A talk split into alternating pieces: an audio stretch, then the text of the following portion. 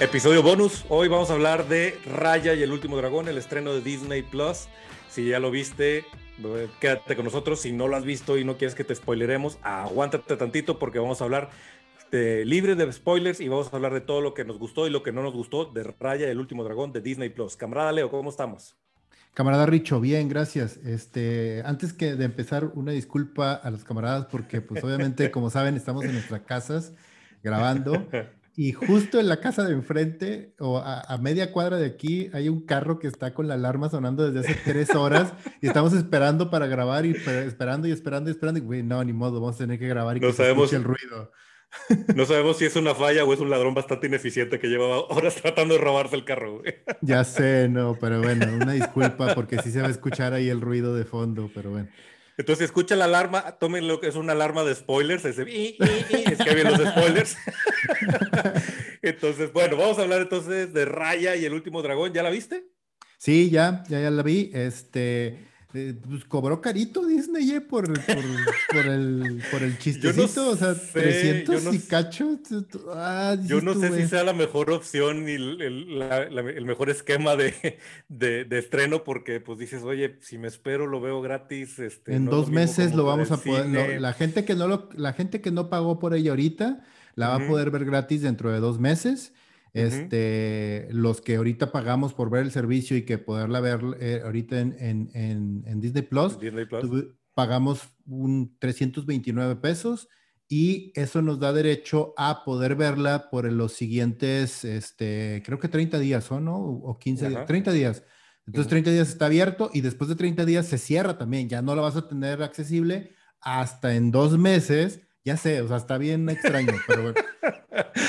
Sí, se, me hace, muy raro, o sea, se me hace muy extraño. Yo siento que ahí Disney lo que tiene que hacer, creo que eh, es ajustar esa, ese rollo, creo que, y, tiene, y apostarle al volumen más que a la cantidad. Porque si, si tú me dices ahorita que, o sea, güey, van a costar 50 pesos el, el comprar un estreno de esa manera, güey, de los 100 millones de suscriptores que tiene en este momento este Disney, estoy casi seguro que si bien la mitad, si no es que todos, pagarían esos 50 pesos así. Sí, sí, sí 300 y ahorita, y ahorita mucha gente le está dudando, mucha gente no sabe si pagarlo ni no. por una película como Raya, que dices, pues, a lo mejor por Black Widow me la viento, pero por Raya no sé, porque no sé qué esperar para la gente que no lo ha visto. Eh, y yo creo que por eso también ya anunciaron que Black Widow va al cine, porque yo creo que el mismo estudio que hicieron y en la prueba que hicieron con Raya ya les indicó qué pasaría si terminan estrenando en este mismo modelo eh, Black Widow y no creo que lo vayan a hacer así. Yo creo que van a irse a pues forzarnos a que o vas al cine o aguántate un tantito para que ya la veas en streaming, ¿no? Sí, pues que también ese es otro tema porque ya habían hecho ese experimento con Mulan. Pero bueno, empezamos con Raya y el último dragón, que es una historia original este, ahí te va. Lo primero, primero, si quieres, hablamos de las cosas buenas que tiene la película, que creo que está, está padre.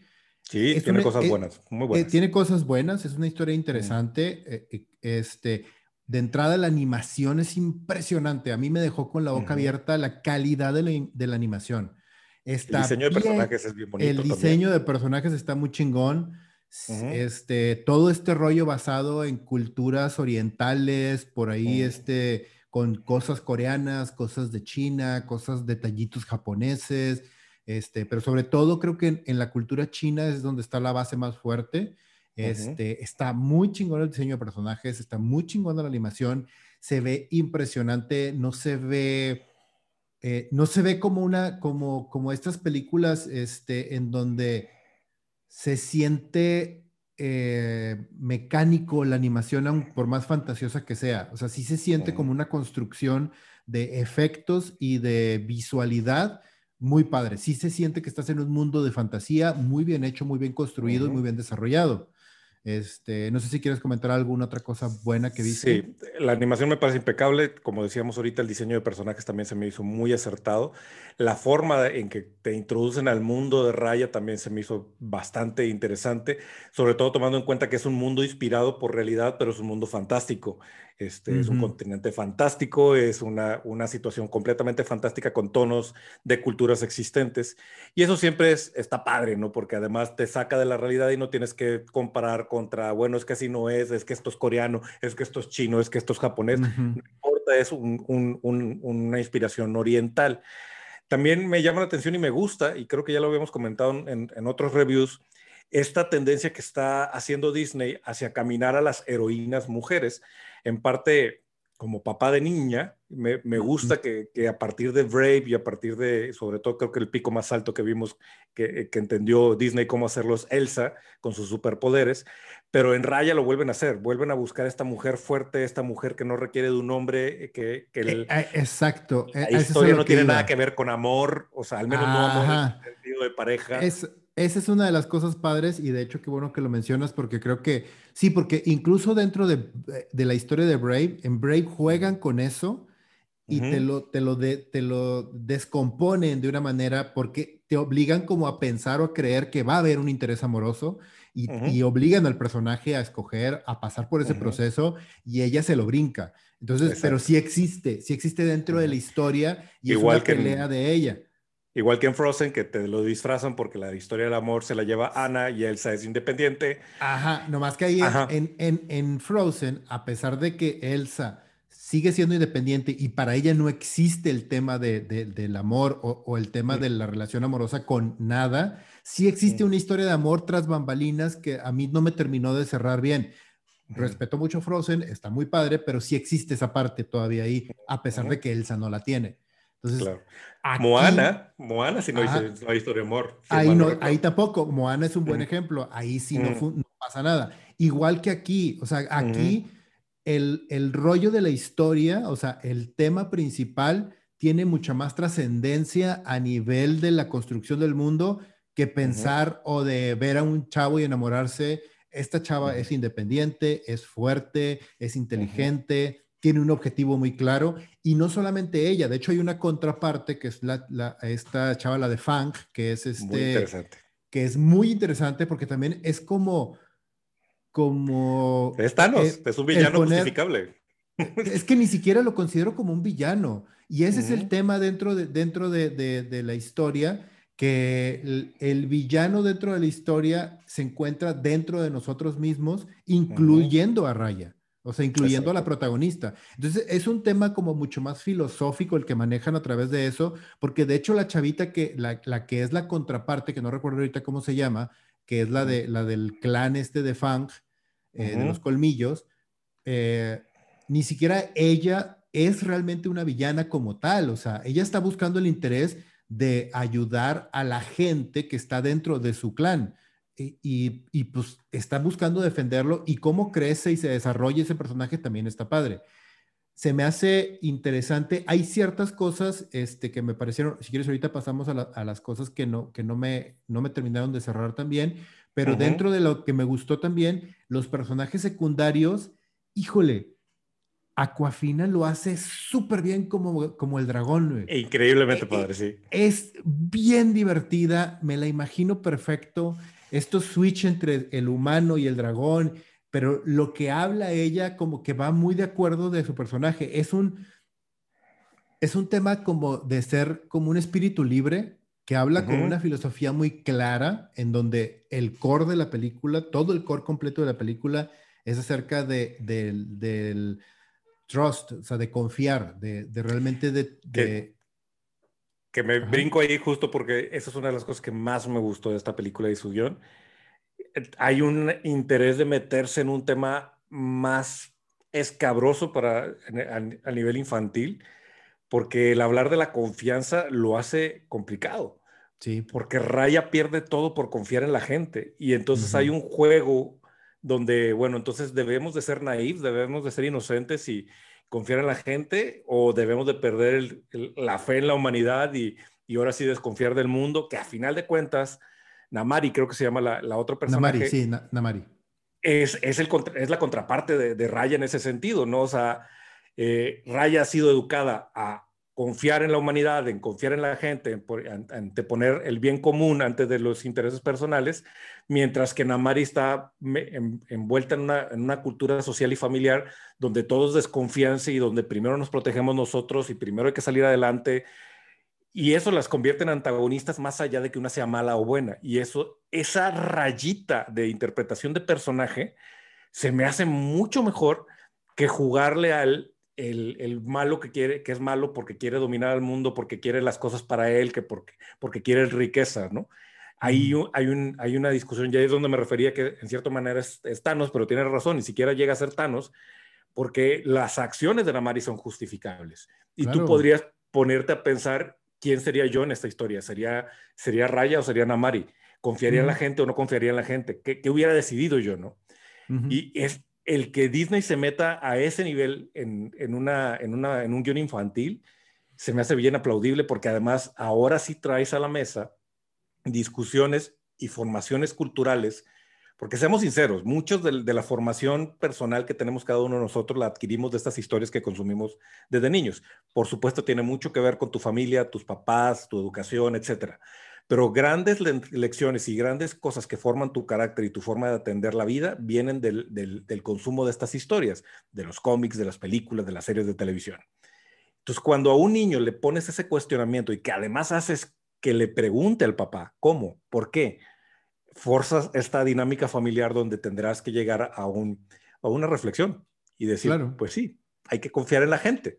A veces nos va a costar confiar en la gente, pero a la larga tiene que tener un resultado, confiar en la gente, ¿no? Ajá, y a veces, o sea, seamos honestos, a veces mm. también la gente te va a decepcionar, a veces también la gente va a ser, y el lidiar con eso también se me hace un gran valor dentro de la historia, o sea, el aprender a trabajar con la confianza y el valor que tiene por lo que estás otorgando tú con ella y también el aprender a trabajar la derrota y el, que, y el que te van a romper el corazón en algún momento también. Entonces, eso también me parece, la pérdida, eso también me parece súper interesante, que creo que es una de las cosas que maneja muy bien a través de la historia y cómo de alguna manera se reconcilia por este bien mayor, sobre todo a través de la figura de Sisu, que es, te digo, que es el dragón, el dragón. que que te digo que lo hace muy bien sigue siendo este espíritu como medio naive, medio este eh, groovy, pero, pero, se avienta unas frases bien interesantes y trabaja de una manera muy padre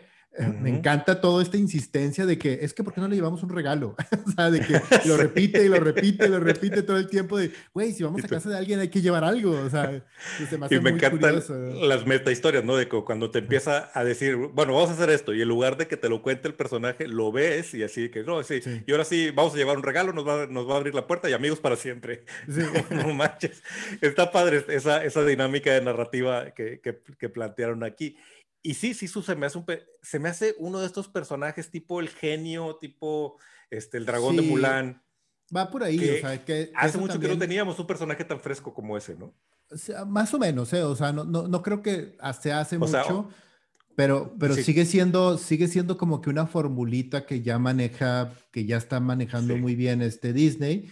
Vamos a ver qué tanto le, le dura eso también, porque se, va, se agota, se agota obviamente esa, esa fórmula. Y también una cosa que, se me, que me llamó mucho la atención es que terminó siendo una película de acción. Y típicamente Disney no hace películas de acción, hace películas de fantasía con cierta acción. Pero aquí ya entramos a batallas, artes marciales y chido además. O sea, se me hizo... Sí, que es lo que te digo, el tema, el tema de la animación a mí me parece que está súper bien manejado y está muy bien hecho y a nivel general creo que me parece bien me parece una, una, una película eh, que digo, que sobre todo en esta parte de la confianza, que explora muy bien esa parte y sobre todo en el, justo antes del final, cuando los protagonistas se convierten en, en roca en este semicírculo que forman, se me hace uno de los momentos clave y se me hace un momento súper emocional en, todos los niveles y muy tierno, o sea, se me hizo así que yo, ah, qué bonito manejaron eso, o sea, esa parte se me hace que concentra muy bien toda la esencia de la película. Y, ahí es donde yo creo que vale la pena, casi toda la película vale la pena por esos cinco minutos alrededor de esa secuencia. Porque también el ensamble de personajes que hay alrededor de Raya está interesante. Sí. Que ahí tengo mis asteriscos, pero... Ajá, sí, exacto. Yo también te iba a decir, ahí me gustaría nomás ya que me parecen interesantes y divertidos, podemos brincar a las cosas que no nos gustaron tanto a partir de ahí, ¿te parece? Sí, sí creo que vamos a coincidir en esa, pero Sí, la primera es ya chole con Disney y su fórmula de que la protagonista tiene que ser a huevo una princesa. Una de las cosas que más me gusta de los personajes secundarios es que son completamente random. O sea, es un bebé, es un bebé con los tres changuitos que me parece cagadísimo. O sea, estaba yo muerto de la risa con el bebé y los tres, y los tres changuitos. El cocinero, que me parece el mejor personaje después de Raya en toda la película. El chavito cocinero me sorprendió un chingo. Dije yo, güey, qué buen personaje. O sea, qué bien estructurado, qué bien hecho, qué buenas frases, qué todo. El guerrero pendejote, este grandote que es como la mole, haz de cuenta, sí, el monstruote también. Todos ellos son mega random dentro de la historia y funcionan muy bien como esta parte integral de cada uno de los, de los clanes que vamos descubriendo dentro de la historia que van, que están decayendo o están en, un en una deploración muy fuerte, menos Fang. Fang tiene como que eh, problemas, problemas medio medio de, ¿cómo se llama? De white people, pero bueno. Este, pero la verdad es que, te digo, este rollo de que sea una princesa, de que tenga, solamente tenga un papá, y el tema del, del acompaña, animalito acompañante que, que, que, siempre es como que su escudito o su ayudante que, ah, como está lo padre, bien, está padre, pero pero es lo mismo de siempre, o sea, es la misma fórmula. Es, es, es, es Brave, donde eh, esta niña es la princesa, es el caballo, es el dragón, es en Mulan es el dragoncito, es la princesa, es la hija de no sé qué, o sea, todo este rollo siempre es lo mismo. Es Entonces, ajá. Es, es Ben el Reno, ¿no? Sí. Sí, es, es, el mismo. Digo, entendemos que Disney hace cosas por fórmula, eso no es novedad. Sí, pero ya chole. Y además, ah. otra cosa ahí también, no podemos evitar en la construcción del mundo, cómo está hecho y cómo está formado y el desarrollo que tiene, en hacer comparaciones como por ejemplo con Avatar de Last Airbender. Que ahí obviamente es bien diferente, o sea, también siendo justos, es bien diferente desarrollar y construir un personaje a través de una serie de 60 episodios que en una película de una hora y media. O sea, obviamente, ahí sí. Sin embargo, esta construcción, este desarrollo, sí se puede hacer en una película. Sí se puede trabajar, ya lo hemos visto, y sí hay posibilidad de hacerlo. Y aquí siento que aceleran mucho las cosas, hay muchas cosas como que no tienen tanto sentido dentro de la historia, pero pues bueno, para la estructura funcionan bien. Sin embargo, este rollo de Ah, de los dragones que están hechos piedra y luego que uno pudo resolverlo con la piedra y luego que cuando lo vuelven a hacer los dragones también resucitan todos. Entonces, ¿por qué no resucitaron la primera vez cuando se hizo? ¿Y por qué solamente Sisu se quedó dormido o como atrapado en este como conjuro o magia?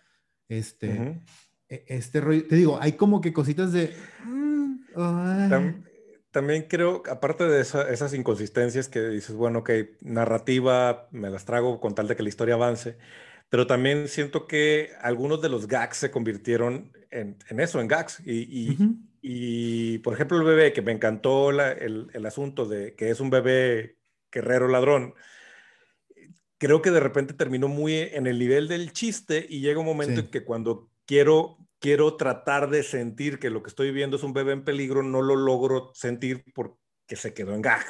¿no? Y creo que a la mayoría de los personajes les pasa esto, ¿no? Creo que el cocinero es el único que medio profundizan lo suficiente como para que te importe. Ajá, exacto, que es porque también existe esta conexión de la pérdida, de, de que, güey, yo también perdí a mis padres, no, no, no me chingues, Raya, o sea, yo también perdí a mis papás. Y es cuando también está, la chavita empieza a reaccionar porque se da cuenta que no es la única que está cargando con un peso. O sea, todo el mundo está cargando con un peso de todo lo que ha perdido. Entonces, esta estaba como, ahora sí que como decimos en el rancho, así de caballito lechero, nomás viendo por su lado y no volteaba a ver a nadie. y que esa, es otra de las que esa es otra de las cosas que a mí también me brincó mucho porque en, en el corazón, en The Heart, que es el clan de Raya, de repente no hay nadie. O sea, pareciera que el clan es su papá y ella y se acabó. y los guerreros y el pueblo. Ah, y. Ah, güey, sí, güey, así como que, ¿what? Sí, sí, sí. Tiene, sí, tiene sus agujeros, tiene sus agujeros argumentales. No me parecería tan redonda la pregunta, ¿eh? la película, perdóname. No, cuando, si, si quisiéramos hacer una escala de las últimas películas de Disney, no estaría en mi top. No. Se, se, nota que sí ha habido una progresión y que sí han estado tratando de mejorar cosas, este, pero les falta, les falta ese, ese, les falta ese clic que hace una película maravillosa, que hace una película así de que, ah, se mamaron con lo perfecta y con lo maravillosa que es, como lo es Soul, por ejemplo, de, Pixar. O sea, les, les falta ese, esas dos rayitas, tres rayitas arriba para completar esa parte. Y saliéndose de Soul, creo que también el pico en Disney específicamente fue Frozen. Con Frozen lograron hacer algo que realmente sacudió, sorprendió la fórmula de las princesas y ahora es inevitable pensar en comparar a cualquier protagonista princesa mujer con Elsa y entonces ahí le falta un algo, ¿no? Le pasó lo mismo a Moana que dices, pues no es mala película, tienes personajes interesantes, está simpática, pero no es Frozen. Y le pasó a Frozen 2, que Frozen 2 también la dices. Frozen 2 ah, pasó sin pena ni gloria, además, o sea, fue así de que, Lo que le aplaudo a Ryan en este ejercicio de tratar de sacudir el molde de las princesas es que sí se convierte en una película distinta, un poco lo que hicieron con Marvel, de que cada personaje tuviera o cada película tuviera su género. Y creo que Raya se logra sacudir un poquito la fantasía y esto se convierte en una película de artes marciales de acción. Y aún así le faltó un eh, para decir, ah, qué chingón está, ¿no? no sí, no, por ejemplo. No es Cubo, cabrón. De, Ajá, exacto, no es Cubo, que también es una obra de arte, güey, esa madre. todos los camaradas que no han visto Cubo and the Last String, vean Cubo and the Last String, por favor. Es, y tiene inspiración de Cubo, ¿eh? Estoy seguro que, sí, claro, que se sentaron a todo el mundo a ver, a todo el equipo a ver Cubo, a ver qué le aprendían, pero no logró llegar al nivel de Cubo. Sí, sí, sí, eh, de, totalmente de acuerdo. Y ahí te va una cosa que que mi humilde opinión hubiera elevado la película bien cabrón, unas tres, cuatro rayitas, no una, güey, unas tres, cuatro rayitas al final. La escena donde estos, donde Raya le da su, su trozo de la, de la, de, la, joya a esta, ¿cómo se llama? ¿Cómo dijiste que se llamaba la, la, la de Fang? Ni, Sisu, ¿no? Eh, no, ni, Sisu, no, Sisu, del dragón. Este, Namari, Namari. Namari, que le da su pedazo de joya a Namari y ella se convierte en piedra. Y luego todos le empiezan a dar e, este, ese pedacito a, a, Namari y Namari se queda con la joya al final y la junta y todos se convierten en piedra y todos como que se abrazan o se quedan en esta unión que te digo se me hace súper emocional, súper conectado. Dije yo, híjole, qué bien. Qué bonita figura. Qué bonita figura, todo, todo, todo súper bien y que Namari la cierra la joya, la deja y se para a un lado de raya y se convierte en piedra también, ahí te va, ahí te va lo que para mí hubiera hecho la película así de que y se mamaron, qué chingona, es que pasara lo que pasó, que la piedra explota otra vez, elimina a los monstruos estos negros que son así de que, ok, hay cosas malas. Ok, porque son malas. Me recordó mucho de, a de Quinto Elemento, güey, así de que viene algo malo por nosotros. ¿Qué es? Pues la maldad. Mm. Pero, ¿qué es? La maldad. Creo que también está inspirado un poquito en la princesa Mononoke. Sí, de hecho. Eh, sí, sí, pero también no termina de ser. En la princesa Mononoke te dan una explicación súper coherente de por qué están así. Sí, sí, O sea, y aparte son creepy. En la princesa Mononoke la maldad es una cosa súper creepy, güey, que dices, puta, me hago pipí si se me aparece una cosa de esas, ¿no? Y, ya, no, y, te digo, y súper justificado, al grado de que en Mononoke, si ves un demonio así, entiendes por qué está así. Exacto, exacto. Lo justifican de una si manera no han visto Princesa Mononoke, por favor, vean Princesa Mononoke. por favor, también, una de las mejores, una de mis animes favoritos de todos los tiempos y películas favoritas de todos los tiempos. Pero bueno, te digo, en esa escena, ella deja la piedra, explota, todo, destruye a los malos, las entidades estas malas, regresan los dragones, todo mundo regresa a la normalidad, pero recordemos que cada una de las personas que entrega una de las piedras es un miembro de cada uno de los clanes.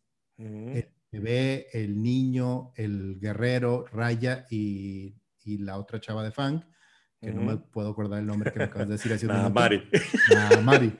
Este, ellos representan a cada uno de los clanes. que ellos, para representar esa unión, se hubieran quedado en piedra. Porque el quedarse en piedra es lo que mantiene unida a la piedra. Entonces el sacrificio... Como le pasó a los hermanos de Sisu. Ajá, exacto. Entonces el sacrificio que hicieron tiene un valor así de que, ¡pum!, se dispara de una manera impresionante el valor de que ellos se sacrificaron. Sí, tú, tú, estás hablando de una película japonesa. estás hablando de una película japonesa, no Disney, güey. Estaría, hubiera estado bien chingón. Y si quieres agregarle todavía un tema así como que bonito de gancho y todo el rollo, imagínate que cada año ellos durante 24 horas regresan a ser humanos para ver cómo ah, está todo y cómo regresan y conocen y dicen, ah, sí, sigue todo esto bien, y al final otra vez se vuelven a hacer piedra. Y así año con año. Pero el sacrificio de ellos, que se hubiera mantenido eso, porque al final de cuentas como que su sacrificio dura 30 segundos, güey, no pasa nada. Entonces tú dices como. Y todos felices, todos regresan, los papás están bien. Sí, sí, sí. Sí, sí, sí. Entonces, pero te digo, ¿a poco no hubiera sido así un nivel de que, ah, no mames? O sea. Está un en la rayita en lo cruel, güey. Acabas de recordar un, un, trauma infantil, güey, de cuando vi la, la, la, la, sirenita versión japonesa, güey, que la sirenita se vuelve espuma de mar al final, güey. Ah, está este bien bonita, está bien chida, güey. Está súper bonita. Tuve pesadillas como por un año, güey, pero sí. Te entiendo el punto, güey. Sí, es una, sería un, gran cierre como, como película, independientemente si le quitas el sello y el castillo, este sí sería un gran cierre para la película y sería súper simbólico que el sacrificio y la unidad de los pueblos hubiera llegado a través del sacrificio de estas, de estas personas. Sí se me hace como un pasito too, too much para Disney. Eh, pero imagínate, es, ah, está la escultura, ellos están vivos y gracias a ellos, un miembro de cada clan representan la unión y gracias a ellos seguimos así vivos. Y desde entonces los, los, pueblos viven en, en, unión porque esta, esta, estatua les recuerda que, que, la unión es lo que los salvó, ¿no? Pues sí, sí, sería, sí. Sí, sí, sí, sería un muy buen final, sí, muy buen final. habría muchas cosas que explicarle a los niños, pero muy buen final. claro. Pues pero bueno, entonces, después de, de este review y de nuestras opiniones, ¿En qué categoría pones a raya? Más o menos en qué puntuación del 1 al 5? Eh, del 1 al 5, siendo 5 la calificación más, la calificación de best, yo le pondría como un 3.5. Sí, sí, coincidimos, 3.5. Me entretuvo, me gustó, me pareció muy buena animación, sin embargo sí siento que hay ciertos pedacitos del guion que les faltó afinar y también siento que los personajes pudieron haber sido mucho más enriquecidos y más entrañables. Porque, ajá, porque hubo un par que sí están bien manejados. O sea, Namari está bien hecha, Raya está bien hecha, el chavito, te digo, e, el, el, Sisu está bien hecho, pero también metiste más personajes, entonces trabájalos, llega a un punto con ellos. Te quedaste como a un 80% con el chavito del barco, el bebé lo dejaste, como bien dices, en un gag, y el otro güey, el grandote, básicamente es eso, es, ah, Hulk Smash. Punto, se acabó, güey. Pudiste haberte gastado unos 20 minutos más de película en, enriquecer esos personajes y creo que hubiera sido más satisfactoria. A lo mejor larga para niños, pero satisfactoria en general como película, ¿no? Pero en general sí es una buena película. O sea, sí le diría a más gente, vean Raya. Sí, no sé si les dirían, pague 350 pesos. Creo que diría, espérate a que esté lista y abierta en streaming. Este, pero sí, sí es una buena película. Y si lo hubiera ido a ver al cine, no me hubiera decepcionado. A lo mejor en COVID sí me hubiera dicho, chin, me la pude haber guardado. En un día regular sin, sin pandemia, hubiera sido una buena película palomera. Sí, hubiera salido entretenido de que, ah, estuvo padre. Entonces sí, sí es una buena película. A lo mejor no es lo mejor que nos ha podido ofrecer Disney y menos después de haber visto Soul, pero sí, sí es una buena película y una película recomendable para los camaradas de la República. ¿Algo más que agregar, mi querido camarada Leo? Nada con por estos, el momento. Con esto cerramos nuestro review y los esperamos en el próximo episodio de República Geek.